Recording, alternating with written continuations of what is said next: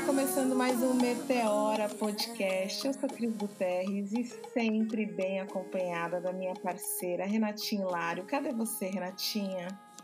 Ah, eu sempre me sinto tão acolhida quando a Cris chega com essa fala suave, doce. Acho que é a saudade desse distanciamento, dessa quarentena que a gente fica gravando à distância, é, sempre juntas, porém distante agora por conta desse isolamento social. E feliz de estar aqui com vocês, ouvintes de novo, mais uma vez. Hoje a gente está mais que bem acompanhada, né, Cris?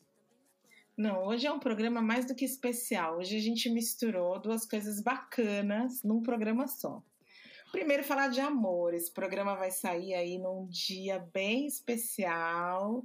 A gente tá aqui vivendo esse momento de Dia dos Namorados. É especial para alguns, especial nem tão especial para outros, mas a gente quer que o amor invada seu coração. Afinal de contas, não tem sido fácil ser brasileiro no meio de uma pandemia.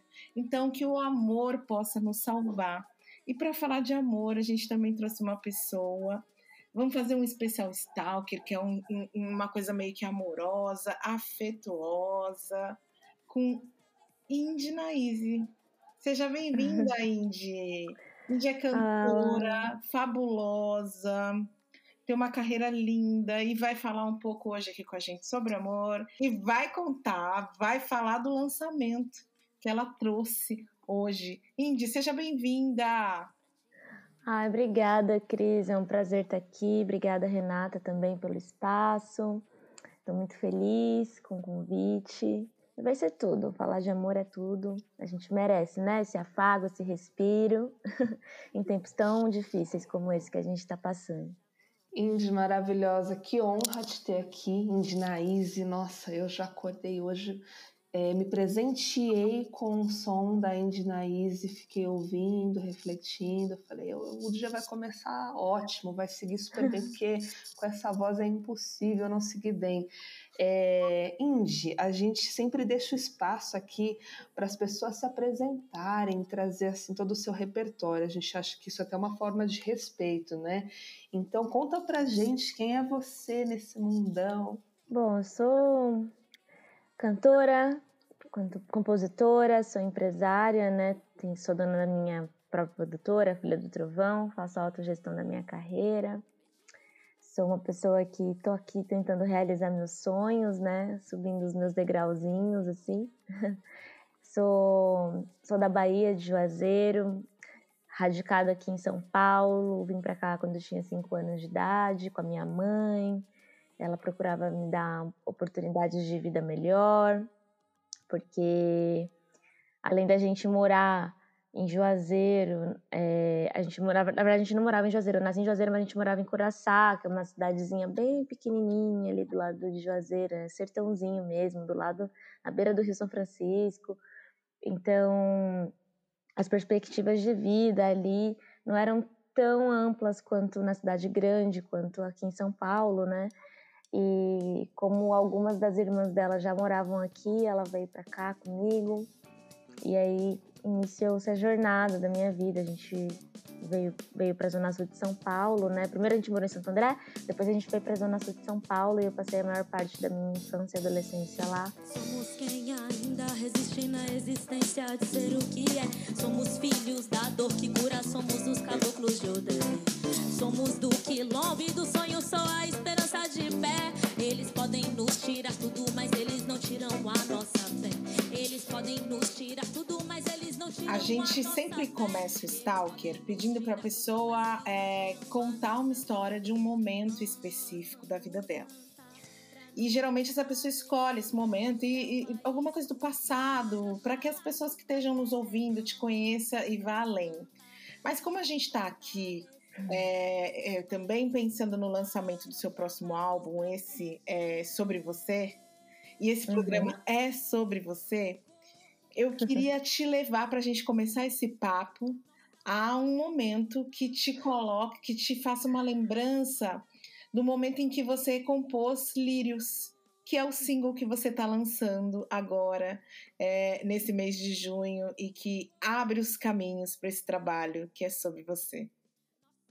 Ah, que lindo. Lírios é uma faixa muito especial para mim. É, eu acho que é a faixa mais sensível do álbum, assim, ao meu ver, né? Eu gosto muito, porque é, é o afeto sobre sobre a perspectiva da, da minha espiritualidade, né? Então, parte de, parte de um lugar bastante sensível para mim. E Lírios, eu. Na verdade, Lírios partiu de um texto, né? Que eu escrevi falando do meu encontro com o meu atual companheiro, o Dogum. E esse texto chama Somos Imensidão de Afeto, que é inclusive uma, um, um trecho da música eu falo, né? É... E aí eu escrevi esse texto falando do nosso encontro que tinha todo um misticismo por trás, umas coincidências assim que foram bastante engraçadas, que a gente ficou, nossa. E, e aí eu comecei a escrever a poesia de Lírios baseada nesse texto que eu havia escrito, né? narrando o nosso encontro. E eu tava, quando eu terminei, eu, eu tava junto com ele, assim, aí ele acrescentou até uma frase, assim, na, na poesia. E ficou, assim, a poesia. Tentamos até desenvolver a melodia, mas aí não tava fluindo. E aí ficou ali a, a poesia, quietinha.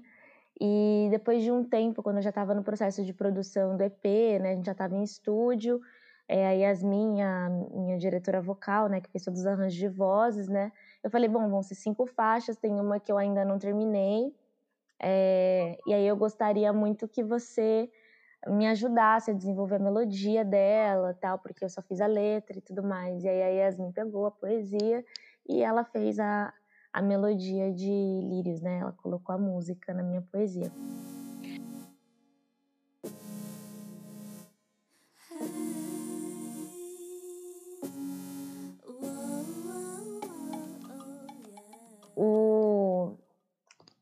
Lucas, né? Vou falar Lucas, gente, porque é o nome dele, mas enfim, é Dogum, tá bom? O nome artístico, vocês estão ouvindo aí. mas como ele é meu companheiro, eu vou acabar falando Lucas, porque é isso, é intimidade. É... Foi engraçado, porque assim, eu tava. Eu abri o meu Spotify, o meu perfil profissional do Spotify de artista, e eu sempre tô olhando os artistas relacionados para ver o que, que as pessoas estão ouvindo, para ver o que, que as, é, quais são os artistas que têm mais a ver comigo ali, né? Que, que as pessoas se identificam e ouvem a mim e outros, e outros artistas. E aí, do nada, eu vi lá Dogum, assim, logo nos primeiros. Eu nunca tinha ouvido falar, não conhecia. E aí eu falei assim, nossa, vou ouvir. Da água com ferro, mágoa e berro, magia, conjunto, conflito contínuo de melanina. É uma sina, conexão grita pro nosso silêncio, pra nossa distância. E a pupila palpita no olhar que anuncia, olhar. Escreve certo nas linhas, portas da vida. Lembra, alucina. E aí eu fui ouvir, cliquei pra ouvir o álbum dele, né, o do Banzorum. E foi amor à primeira ouvida, né, assim, a primeira escutada, digamos assim. E eu tava indo ali no centro de São Paulo, eu tava indo tirar meu RG, renovar meu RG, e eu fui ouvindo o álbum dele no looping, assim, num vício. E aí eu fui postei no, no Instagram, postei no Facebook, aí no Facebook eu postei assim: Gente, tem um novo amor, tô apaixonada, chama Dogum. E postei no Facebook. Mal sabia eu que eu tinha ele no Facebook, né? eu também não. Fiz uma declaração. Uhum. Mas eu tava me referindo ao som, né? E mal sabia eu que tinha ele no Facebook, mal sabia eu que eu ia encontrar ele sem querer nesse passeio do centro. Isso foi e Uau, no mesmo dia. Tudo é, no mesmo isso, dia. Isso foi é, que, em, há quanto tempo? Data, assim? Em, em 2019, fevereiro de 2019. E aí eu tava passeando pelo centro, né? E aí quando, quando eu compartilhei no Instagram, ele foi, replicou e falou: Caramba, olha quem tá ouvindo meu som. E aí eu falei: Meu, que trampo incrível, né? Eu quero muito fazer algo com você, vamos fazer algo junto, tô muito interessada.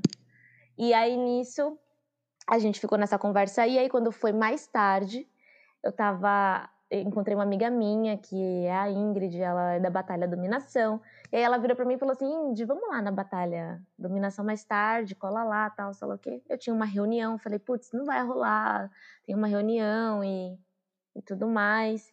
E não, não vou conseguir comparecer na batalha, mas ia ser o máximo. Desculpa, é isso. Aí eu fui para minha reunião e logo em seguida eu tinha outra reunião, que era no horário da batalha. Aí eu decidi furar a reunião. Não sei o que que deu em mim, gente. Não sei. Só sei que eu falei assim, ah, eu não tô afim de fazer reunião. Furei a reunião e fui pra batalha. E aí, quando eu cheguei na batalha, quem estava na batalha? Tava justamente esse homem de Ogum, só esperando você, que já tinha declarado no Facebook que ele era o grande amor. Ele é, né? É e aí ele tava, ele tava segurando o quê? O cariri com mel. Gente, Igual eu narro na música, né? Na mão, um é, cariri verdade. com mel. Cariri com mel. Gente, isso vocês não estão vendo, mas a gente está olhando aqui para para a Indy e a gente está vendo esse olhar apaixonado. Parece que saem corações. Que incrível. Eu estava te ouvindo, Indy, eu falei assim, gente, olha o amor preto se encontrando nas redes sociais, né? E hoje a gente tem vários exemplos. Eu lembrei do Roger com, com o Tindó, né? E vocês sabem que, assim, eu encontrei meu namorado dessa forma também. Eu estava muito preguiçosa, assim, no quesito relacionamento. Eu estava de saco cheio de conhecer pessoas não, nada dava certo. E aí um dia eu estava no Instagram do aparelho A Luzia de madrugada, vendo umas fotos, e lá eles têm essa coisa de tirar foto das pessoas que, que iam lá, né? Agora, bom, enfim, a gente não está tendo mais aparelho, infelizmente. É, oh, e aí eu vi a foto do meu atual namorado lá, e aí eu curti e comecei a seguir ele. E foi assim, ele me seguiu de volta, a gente começou a conversar, e aí ele me chamou para sair e estamos aí, dois anos e meio. Eu falei, gente, olha esse aparelho, que maravilhoso. Ai, que e foi o lugar que a gente se encontrou, a gente marcou de se encontrar pessoalmente lá. Eu e o Lucas, a gente, a gente se conheceu no mesmo dia que eu descobri o som dele, né? E e aí a gente demorou ainda um tempinho para começar a se relacionar e tal, mas assim, a identificação um pelo outro, ali o carinho foi muito instantâneo e tinha uma energia assim muito forte, né, envolvendo envolvendo nós dois, assim, então era inevitável que a gente acabasse se apaixonando, que foi o que aconteceu, né? A gente tinha muita é, muitas coisas em comum sobre construções de vida, né, sobre também a perspectiva de afeto racial, né? O que, que a gente estava ali pensando. Tinha é, acabado de sair de um relacionamento interracial e a gente tinha muitas trocas também sobre essa perspectiva e também tinha muita identificação, né? Sobre o que, que a gente queria construir e também tinha muita essa, essa troca também na perspectiva espiritual. A gente conversava muito, né? A gente até fala muito que Exu é muito um pilar assim na nossa relação, né? É, quando a gente, nas idas ao terreiro, o Exu estava sempre muito presente, quando falava da nossa relação, do nosso encontro, né, sobre a gente estar junto. Então, Lírios narra isso, né, Lírios é muito sobre essa perspectiva espiritual e é, é, é, o nosso encontro, é sobre o nosso encontro, a gente, eu cito também é, artistas marcantes que a gente ouviu muito juntos no início, né, e, e músicas também, quando eu cito Soeto, eu faço ali também alusão ao farol das estrelas. Então tem toda uma coisa assim, tem todos, tem toda uma simbologia muito em volta realmente da nossa relação. É uma letra maravilhosa. Eu falei, gente, que gênia, que gênia. E aí eu tava te ouvindo, Indy, me corrija se eu estiver errado. Tem uma parte que você fala assim, eu tava te ouvindo, tava refletindo, né? Que a gente vem de guerras e eu também olho para trás, para os relacionamentos que eu tive e quanto até as dores é, e as coisas ruins que eu passei, acho que vocês, depois vocês podem contar sobre vocês também, acaba construindo a gente para a pessoa que a gente é hoje e nos leva, às vezes, para um relacionamento maduro, diferente, mais certa do que a gente quer. E aí acho que a gente vai chegar aí no momento do, do amor preto, mas deixa eu ouvir vocês sobre isso. O que, que vocês acham? Eu acho que quando a gente fala de amor preto, a gente não, não pode só centralizar no afetivo romântico, porque as nossas relações elas são muito amplas. O afeto ele é muito amplo e ele não pode só se dar dessa maneira. A gente não pode discutir afeto só nessa perspectiva. Eu acho, eu acho bacana você ter trazido essa questão da gente discutir o afeto de uma maneira mais ampla em outras dimensões, porque eu sinto isso no seu trabalho. Desde o seu primeiro trabalho, é, uma das músicas que eu gosto muito é Erê, que é uhum. é uma música que eu acho que fala muito bem de como ter afeto para uma criança negra. Quem é que vai olhar para essa criança negra e vai sentir afeto? tem uma frase que você fala que é quanto é que vale é, essa criança na frente do seu cifrão, né? Quanto vale o guri favelado diante do seu cifrão? É pintado de Que afeto você tem quando você olha esse corpo negro na rua? O afeto em, em diversas dimensões. E, e, quando a gente tem uma data como essa, que é a data dos, do Dia dos Namorados, por exemplo, também é para a gente refletir além a gente ir, ir, ir além para refletir de que maneira que a gente está conseguindo é, passar o nosso amor para os outros. É, que amor Sim. que a gente está recebendo.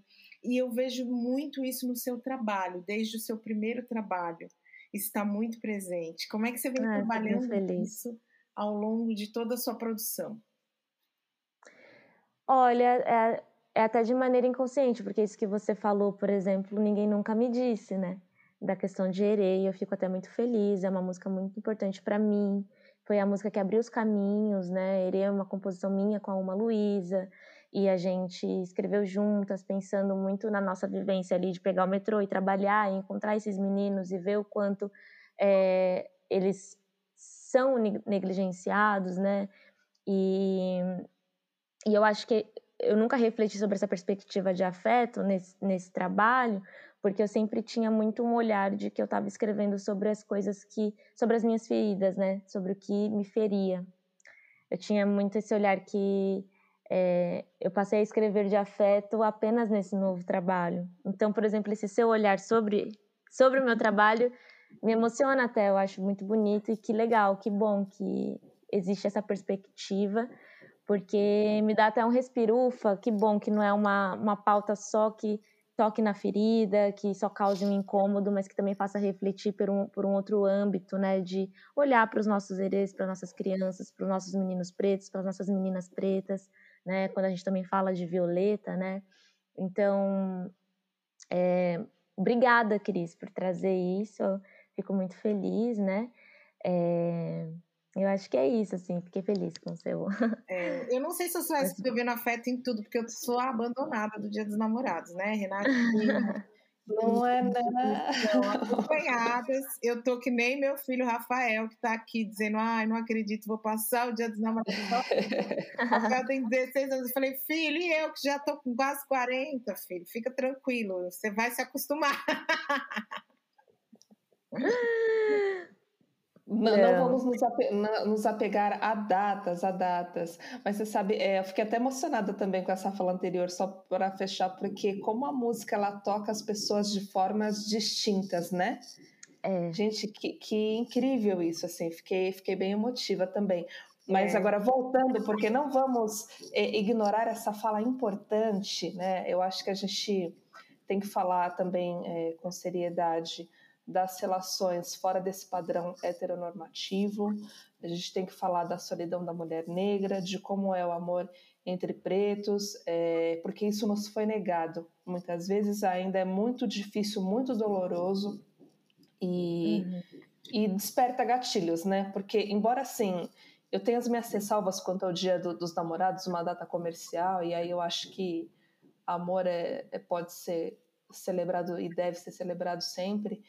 É, mas a gente sabe que vai e desperta gatilhos de você se olhar, se sentir sozinha. Muitas vezes me coloquei nesse lugar também e eu acho que, que é importante a gente falar isso porque o nosso público é majoritariamente formado por, por mulheres negras que passam por um processo diferente, muito violento. Né? A gente sabe disso, né? E, e qual é a visão de vocês sobre isso? Olha, eu eu acredito que mulheres negras elas passam por muita rejeição, né? Desde a primeira infância, quando são apontados seus traços, né? Seu cabelo, enfim. Eu, meu primeiro namorado foi com 21 anos, né? Que foi o anterior a esse. Esse é meu segundo namorado, meu segundo relacionamento, né?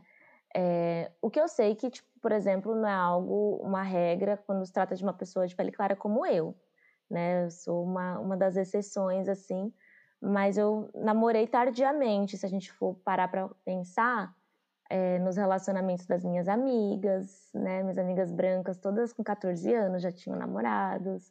É, E eu fui namorar com 21, sabe? Tipo, e assim, e, e agora parando para pensar, eu até aceitei estar naquele namoro, porque eu pensava, quando que eu vou ter essa oportunidade de novo? Sabe aquela urgência por ter, por ter um, um relacionamento e saber o que era aquilo, vivenciar aquilo. E a gente e nessa... vai aceitando, né? E a gente acaba aceitando, e às vezes a gente acaba até aceitando entrar em situações que não deveríamos estar, que foi o que acabou acontecendo comigo, né? Fiquei quatro anos no relacionamento e silenciada de diversas maneiras e sofrendo, e isso minou minha autoestima. Eu achei que eu teria que casar com ele, eu achei que se eu não ficasse com ele, eu não ia conseguir me relacionar com outra pessoa, porque a, a, a convivência ali com aquelas pessoas me fazia sentir que eu era feia, que o que ele estava fazendo era um favor. Então, é muito complicado, né, esse lugar, principalmente quando você está entrando prime no seu primeiro relacionamento, né, e aí é uma pessoa branca, né, então, nossa, enfim, foram questões, assim, muito delicadas, e para mim, assim, eu, eu passei por, por muita rejeição, assim, na adolescência principalmente, porque eu, eu não me arrumava, eu, eu usava aparelho, e minha boca, eu tenho lábios grossos, então meu, com o aparelho ficava mais né, marcado ainda, e minha boca era motivo de muita, muita chacota na minha adolescência, eram apelidos muito pesados, que até hoje, assim, eu, não gosto muito de a fundo, sabe? Tipo, de mexer nisso, assim, né? E que às vezes também bate um pouco também na minha autoestima, que era o quê? É, existe uma fetichização do corpo da mulher negra e do padrão que, que tem que ser esse corpo, que, por exemplo, eu não estou. Eu sou muito pequenininha, muito magrinha, não tenho peitão e não tenho bundão. E isso era motivo também de muita, muitos comentários, né? Essa coisa tipo, da, da pressão estética, né? E quando se trata de uma mulher negra, existe uma fetichização, né? De que a mulher negra ela tem que saber sambar, ela tem que ter a bunda grande, ela tem que ter o peito grande. Isso acaba nos desumanizando de muitas formas, porque nós somos plurais, né? A gente, nós somos pessoas pretas, mas nós somos plurais, temos subjetividades e as pessoas elas sempre colo nos colocam em padrões, em caixinhas do que, que a gente deve ser. E por muito tempo também eu tive essa questão da autoestima com o meu corpo, né? Ainda às vezes baixo, porque acho que ninguém é perfeito, a gente tem os nossos altos e baixos, né? Mas eu tinha muito essa essa vergonha também do meu corpo, e na adolescência era aquela coisa do tábua de passar, né? Coisas mais da pressão estética mesmo, assim, né? Que eu sei que eu tenho um corpo padrão, né? Eu sou magra, enfim, eu não passo por, enfim, né? Aquelas coisas. Mas era muito mais uma questão mesmo de pressão estética, de, de é, estar dentro de um padrão do que, que, é, do que, que as pessoas esperam de um corpo negro, né? Era sempre isso. Eu... E a, a adolescência era meio que esse lugar, assim, de não desejada, mas depois que eu saí do último relacionamento, eu passei a sentir uma diferença, porque foi quando, tipo, também passei a frequentar espaços pretos, né? E a estar entre os meus, e aí eu comecei a me sentir melhor também comigo mesma. E aí eu conheci o Dogun, estou aqui. Aí, Mas acho que foi um, é um processo bem doloroso. Escrevi lírios, gravei, porque o amor é de Oxum. Oxum é, ela tá bem presente nessa energia. É, essa energia é muito forte, né? Ah. Ah, essa questão do amor para as mulheres negras, né? Eu acho que é uma coisa que a maioria de nós vive com muito pouco ou quase nada, ou nada de amor. E eu achei importante você falar essa questão de, de da data do, do, Dia dos Namorados ser uma data comercial, porque olha que loucura, eu fiquei refletindo depois que você falou isso. É, a gente entra numa necessidade do tipo, nossa, a gente tem que gravar um meteoro do Dia dos Namorados, nossa, a gente tem que fazer um não sei o que do Dia dos Namorados, nossa, e, e, a gente entra nessa, nessa, nessa vibe de que a gente tem que fazer, porque são inúmeras as pressões que a gente tem em volta de nós, e no fim, tudo ou quase tudo é capitalismo, né? Tudo está muito relacionado. Porque é isso, a Rei falou uma frase linda: o amor tem que ser celebrado todos os dias. E aí eu fiquei lembrando da Bell Hooks, que uhum. falou muito de amor e do quanto para nós, comunidade negra, é importante a gente entender, refletir sobre o amor, refletir sobre o amor em todas as suas dimensões, do quanto a gente foi proibidas de amar e de sermos amadas, desde que a gente foi trazidas, que nossas ancestras foram trazidas forçosamente de África para cá. É, o amor não era possível. É, quantas histórias de amor eu fico pensando que foram cooptadas, roubadas, decepadas naquele momento. Quantas histórias de amor foram decepadas dentro das senzalas. E aí eu Sim. vou além, pensando em quantas histórias de amor estão sendo decepadas hoje nesse momento que a gente vive de pandemia, onde novamente a população preta e periférica é a mais atingida e a gente vê quantos beijos, quantos abraços não serão dados hoje, amanhã Sim. e depois, seja no 12 de junho, ou seja no 13, no 14, no 15 no 16, porque não foi permitido que a gente aprendesse a amar uns aos outros e a nós mesmas, né? A nós mesmas. Não, mas acho que você está certa. Porque eles nos tiram esse direito. E eles nos tiram esse direito quando é, eles nos tiram o nosso povo através da violência, através da fome, porque a gente não está morrendo só de vírus, né? Eu acho que é importante a gente refletir também que não é só o vírus que está matando pessoas pretas nessa pandemia, né? É a violência policial que também está, né? A fome, né? Porque estamos todos à mercê, temos aí um governo que não está nos olhando e, e, é, e é muito triste sermos os corpos vulneráveis, né? A tudo isso, né? E onde mora o afeto? É, é na nossa comunidade, é aí que a gente vai ter que encontrar o afeto, porque eles não vão nos dar e não, não nos permitem. Então, da gente resgatar isso, ou melhor, da gente cultivar, porque resgatar não existe o afeto entre nossa comunidade. Acho que a gente tem que cultivar esse afeto, né? Regar para florescer cada vez mais e focarmos entre, a, entre nós mesmo, né? Entre os nossos. Acho que igual eles focam nos deles, a gente focar na gente. E aí você estava falando isso, eu pensei, entre as muitas causas também tá a morte por depressão, né? Também. Né? A é, mental.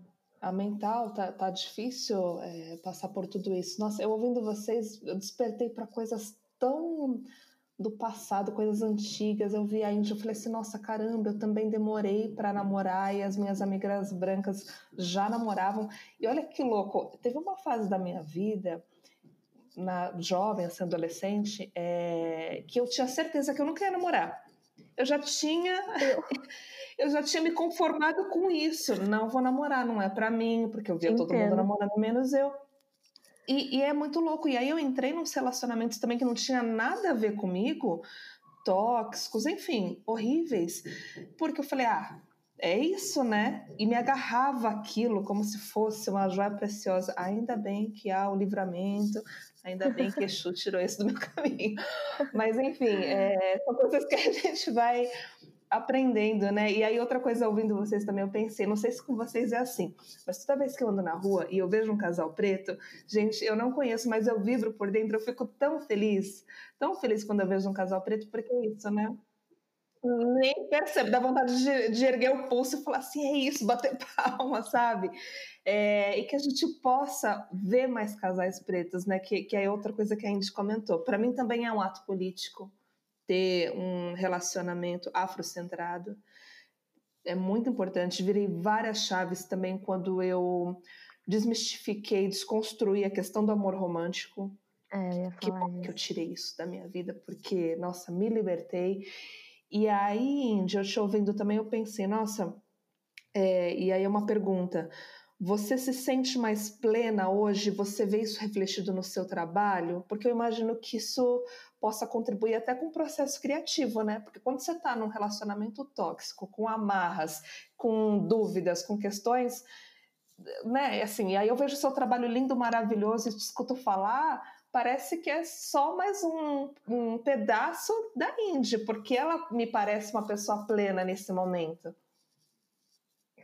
Sim, é, tanto que é, existe uma linha do tempo, né? Eu venho ali, não é questão de cor, falando das, das minhas feridas, das feridas do nosso povo. E quando eu saio do relacionamento anterior, assim, eu começo a escrever sobre afeto né? Eu começo a ter essa facilidade de uma perspectiva é, gostosa, né? Tipo, de uma perspectiva de vivência mesmo, que flui. Então, existe sim essa, essa diferença também, né? E eu acho que também existe porque eu acho que quando você fala da questão também né, dessa coisa do amor romântico e tudo mais, é também tipo de enxergar ali que a outra pessoa preta que está com você, ela também passa por por uma solidão e por violências e que isso em algum momento vai atravessar a relação, porque são duas pessoas pretas se relacionando, né? E são duas pessoas pretas com diversas diversos traumas, diversas feridas e é uma construção de fato. Porque ao mesmo tempo que você está ali desconstruindo, você também está construindo, né? E e às vezes são, são processos assim de muita empatia e, e paciência e troca, porque você está lidando com uma pessoa que foi ferida, né? É, não foi, não é só você que foi.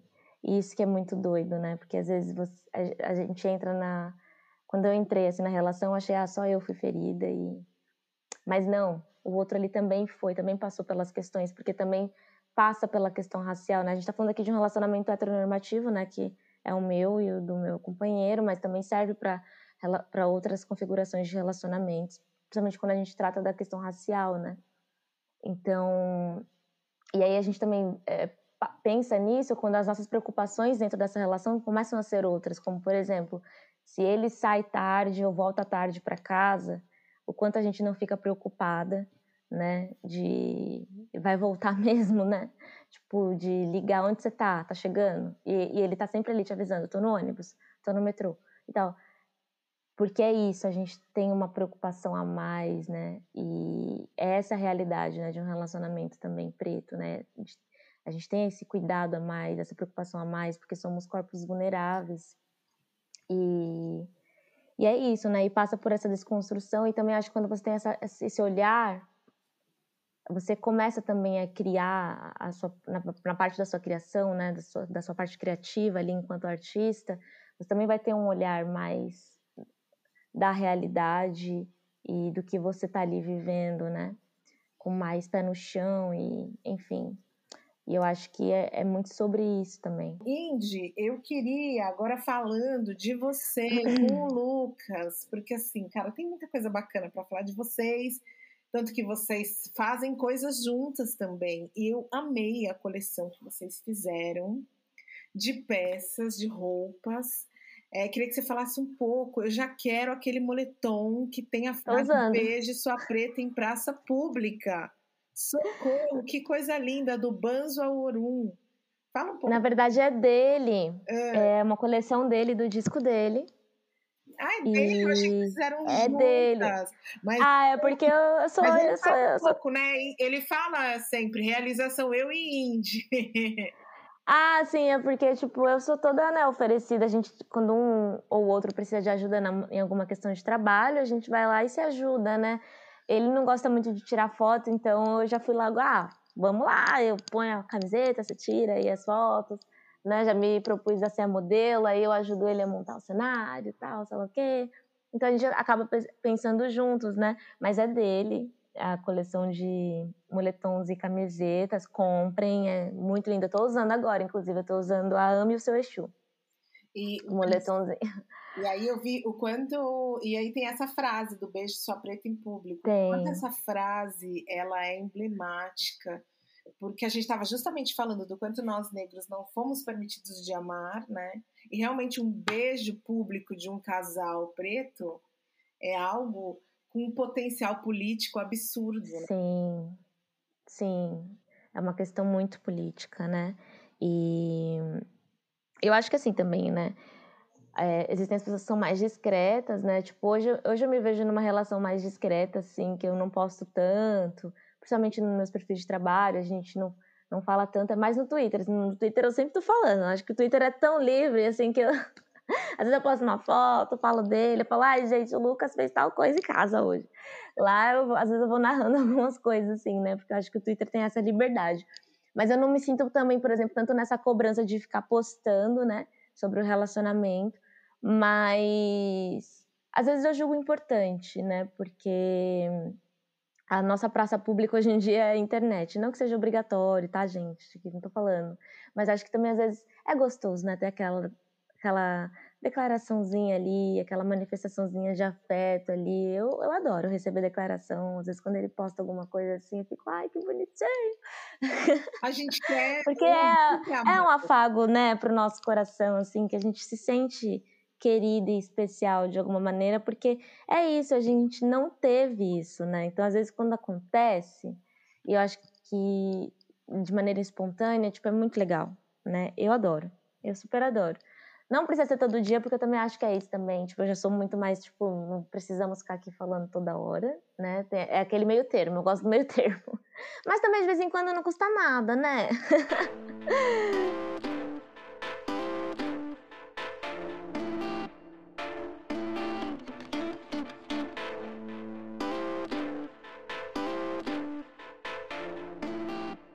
Boa pra nós, boa pra geral, boa pra você que tá de love, boa pra você que tá sozinho, mas que tá se amando e que tá tudo certo quem tá sozinho.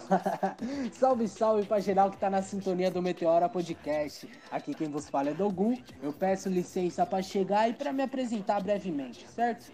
Eu sou multiartista de 23 anos, cria do ABC Paulista aqui em São Paulo, trabalho com a linguagem audiovisual e musical. Sou rapper, MC, roteirista, diretor de cinema e tudo que o tempo me permitir nessa terra, porque a nossa cota é ser divino nesse chão e nada menos do que isso, parça. Você pode escutar o meu primeiro trabalho, chamado do Bans Laurum, em todas as plataformas digitais e depois vir me dizer o que, é que você achou do trabalho, certo? Mas enfim, eu vim aqui para falar de um bagulho lindo, impactante, nunca visto no Brasil ou no planeta Terra. Sim, o novo trabalho da Indy na Easy, que já tá ali, ó, figurando no horizonte. Lindo! E eu, que não sou bobo nem nada, lógico, faço parte desse trabalho e vim aqui para falar sobre isso. A faixa que eu faço parte, ela se chama É Sobre Você, e ela conta um pouco de momentos difíceis que eu e a Indy passamos em nossa relação e como o afeto foi e continua sendo a nossa fonte de cura, tá ligado? Talvez você que está escutando estar tá surpreso com a informação, mas sim, eu e a Indy somos companheiros, casado, graças a Deus. Tá ligado, né? Naturalmente, como duas pessoas que dividem a vida junto, a gente também se potencializa em nossas artes, né? Como dois artistas. A gente compõe junto, estuda junto, trocamos figurinha e partilhamos várias criações bonitas. Uma delas, a nossa primeira colaboração, Fogo no Baile. E agora, né, a faixa sobre você, desse trabalho dela que tá chegando. E para mim, mano, é gratificante ver o quanto um sentimento genuíno, límpido e potente pode gerar tanta coisa bonita. O afeto é de fato revolucionário, parça. Quando a gente passa a enxergar de fato quem a gente é e se sente bem com isso, tá ligado? Principalmente sendo pessoas racializadas num país como esse. Eu agradeço a Indy por a gente ter a oportunidade de se ajudar nesse sentido e já que os dias do namorado tá aí, né? Queria deixar uma mensagem para ela, se vocês me permitem. Ô nega linda de 1,53m, você é gigante, inspiradora e eu desejo toda a prosperidade para sua vida. Agradeço por partilhar a vida com você, meu bem. Um cheiro. Te amo pra caralho.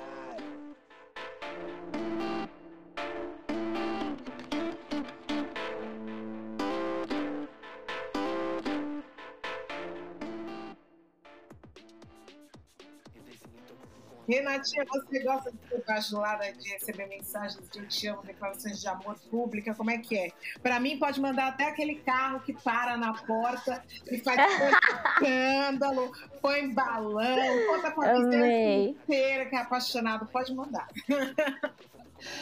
Eu ia falar que eu gosto, com exceção esse carro aí, que aí eu já acho assim, too much. Esse deixa pra lá, não precisa. E aí eu fiquei pensando, gente, nas muitas formas de amor, né, que a gente falou, especialmente Sim. entre os nossos. É, e aí eu vou falar de amizade e, e, o quanto é importante a gente demonstrar afeto. Eu acho que eu e a Cris, a gente tem muito isso entre a gente e com os nossos amigos também. De, tipo, mandar uma flor, mandar um chocolate, mandar um abraço, de mandar só uma mensagem falando eu te amo, você é foda. Uhum. É, e como às vezes isso é difícil também para alguns, é, porque não recebeu, então não sabe como repassar. Sim. E a gente também não recebeu, mas a gente vai aprendendo, né? Vai ressignificando essas formas de Sim. afeto. Então acho que o amor é pode pode ir além. A, Eu acho que a falta de afeto ela gera dois, dois tipos de comportamento, né? O evasivo, que é o que você fica naquela coisa de eu não sei como receber isso, não sei como fazer. E aquele que você é muito, né? Você quer muito dar, assim.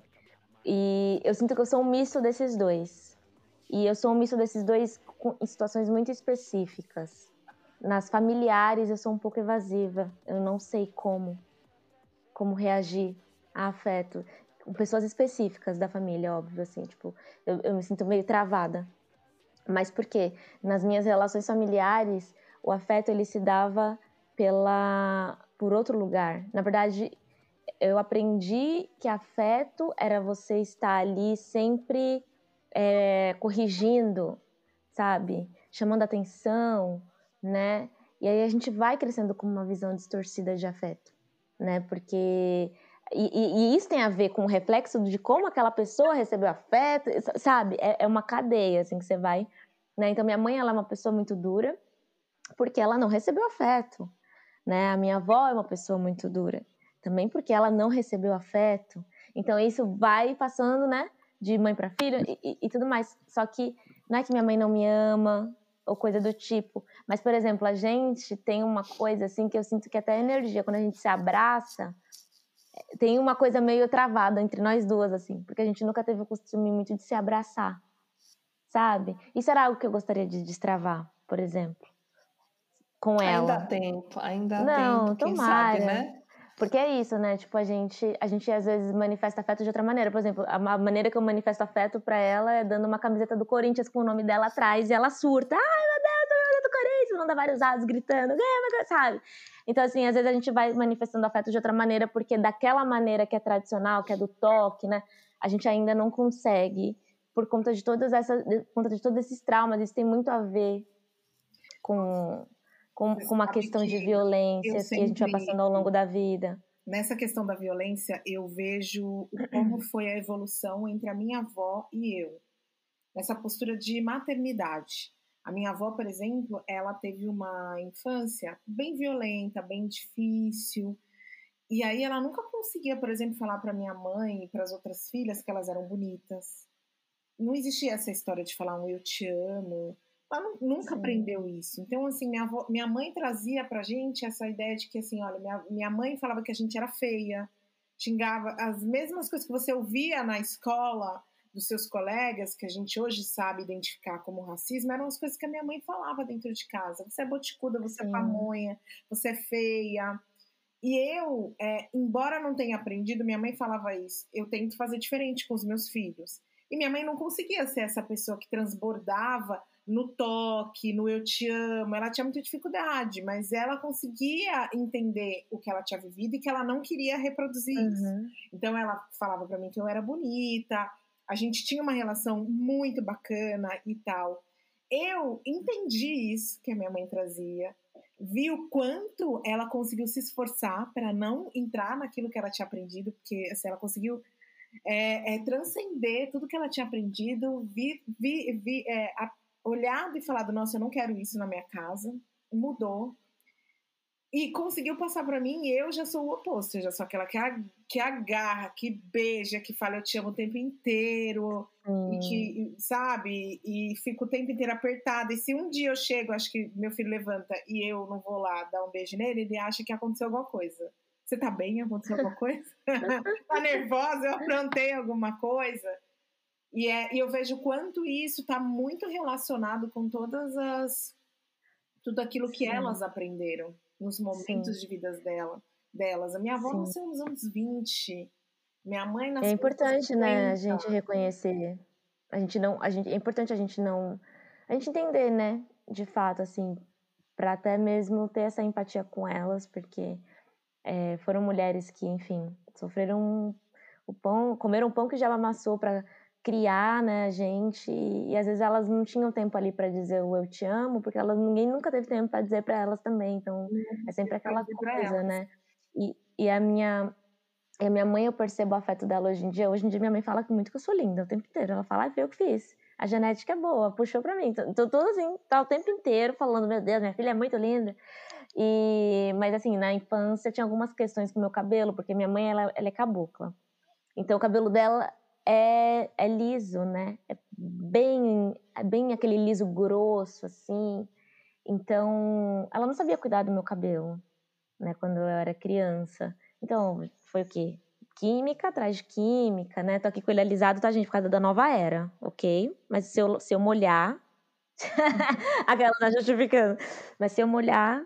Mas enfim, ela tinha muito essa questão tipo, de não saber cuidar do meu cabelo, e até mesmo porque na nossa época isso não. Hum, a gente não sabia, né, como cuidar, enfim. Uhum. A gente metia química, metia guanidina, aquela coisa do netinho lá, enfim. Era um monte de coisa. E fui aprendendo com o tempo. E aí eu lembro que quando eu parei de alisar, ela falou: Ah, eu preferia antes. Aí depois de um tempo, eu já com cabelo natural, ela olhou para mim e falou assim: Você tá muito linda, um mulherão.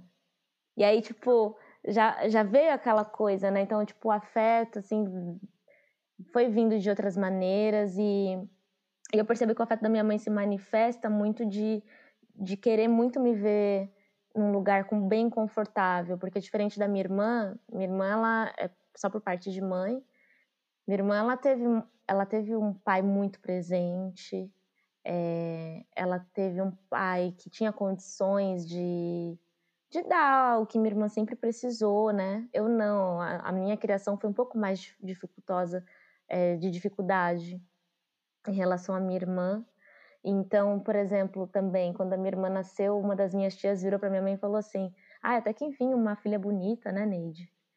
E a minha irmã, assim, ela, ela tem uma passabilidade imensa, uhum. né? De, ela pode muito bem ser lida como uma, uma menina branca, por exemplo. Então, tinha essas, essas nuances, né? Então, minha mãe é meio leoa comigo, assim de falar, não, porque a Indiara ela sofreu isso. Então, para mim, o afeto da minha mãe se manifesta nesses lugares. Nessa, nessa... Indy, eu, a gente, nosso papo tá chegando ao fim. E eu sei que tem um segredinho, mas eu, eu sou aquela que quer justamente revelar os segredos. E eu sei que no próximo dia 18 você vai lançar o EP visual, que, que é da onde saiu esse single Lírios. Lírios e eu queria que você falasse um pouquinho para a gente do que, que a gente pode esperar. A gente quer criar essa ansiedade no público, né? O que, que a gente pode esperar desse EP? Ai, gente, meu Deus do céu, o que, que eu falo para vocês? Fala que esse que é sobre solto? você. É, esse é sobre mim, esse é sobre vocês que vão ouvir. É, quando eu falo esse é sobre você, eu, tô falando de afeto, não tô nem falando de alguém específico.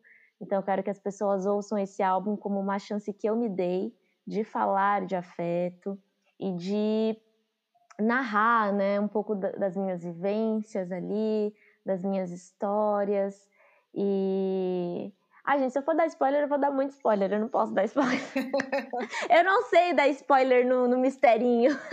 vou eu dar um spoiler sentimental. Então, o meu react é que vocês não viram, né? Mas quando eu ouvi Lírios, nossa, quando eu vi o trabalho novo dela, que vai sair, gente, fiquei em êxtase. Antes de começar aqui, papo de bastidor, eu perguntei mas e aí, como que é o processo de composição? Ela falou, não, a letra é minha, e eu mergulhei. Cara, uma letra incrível, uma voz belíssima, gente, maravilhoso. Não. Se dê esse presente. É, é Ai, gente, eu corre vou... dar o play em Lírios, corre dar o play. Por favor, por favor, compartilha. Já tá aí em todos os apps de streaming de música. Onde mais que a gente pode te ouvir, Indy? Ah, gente, vocês podem me acompanhar também nas minhas redes sociais, né? Tanto no Instagram, Facebook, Vai TikTok, Twitter. E outra coisa também, tá? Aproveito aqui para convidar vocês para o Twitter, que tá tendo, vai, tá tendo uma hashtag que tá rolando, que é Afeto para mim é, onde eu gostaria que todas as pessoas pretas compartilhassem suas vivências, não importa qual, em qual perspectiva, mas falasse o que, que significa afeto, tá? Então, vão lá no Twitter, postem lá que depois, quando sair o EP, vai ter uma surpresinha relacionada a essa hashtag. Nossa, já vou subir agora a minha hashtag Índia. A gente te acha no Instagram, Facebook, Twitter. Dá pra gente as redes? Tudo. Indinaíse, tudo barra Indinaíse, tá? I-N-D-Y-N-A-I-S-E. Aqui, ó, super, tá vendo? Até soletrei. Pra não ter erro. Onde na onde? Na Easy. É isso aí. Me achem lá e vamos trocar. Tô sempre aberta também para conversar com as pessoas. Adoro. E a gente vai publicar também nas redes do Meteora, não tem desculpa. Vamos seguir essa maravilhosa gente. Que pessoa incrível. Aquele dia que você fala, nossa, que, que presente. O Meteora ele dá muitos presentes para nós. Ele nos apresenta pessoas incríveis, sabe? Trabalho de pessoas incríveis. É uma honra, Indy, uma Ah, honra. é honra minha, tô feliz. Muito obrigada, gente, pelo espaço. Indy, a gente que te agradece pelo espaço, pelo tempo no seu, seu dia, por essas composições incríveis, pelo sotaque na sua música. Sabe que eu adoro que de vez em quando tem algumas coisas que dá para ver seu sotaque. Ai, que delícia! por esse caruru com mel. por tudo isso. Ai, são, Obrigada, são as referências de casa, né? as referências. O melhor do nosso Brasil, o melhor. Um Ai, beijo para você, um beijo para quem ouviu. Vai procurar a Indy nas redes sociais, procura a música dela, se joga, ouça. Eu tenho certeza que você vai gostar. E beija a sua preta em público.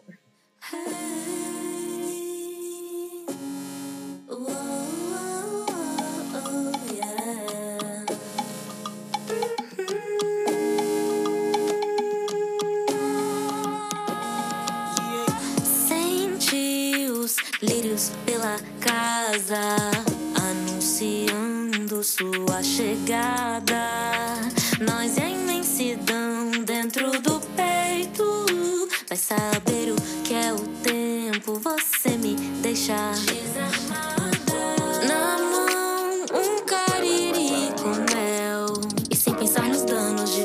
o copo, a vida e também os planos. Ouvindo seu ritmo, seu disco no radinho. Te trombei no caminho, sorriso tão afim. Destinos traçados nas cartas. Oxum quem plantou esses lírios aqui.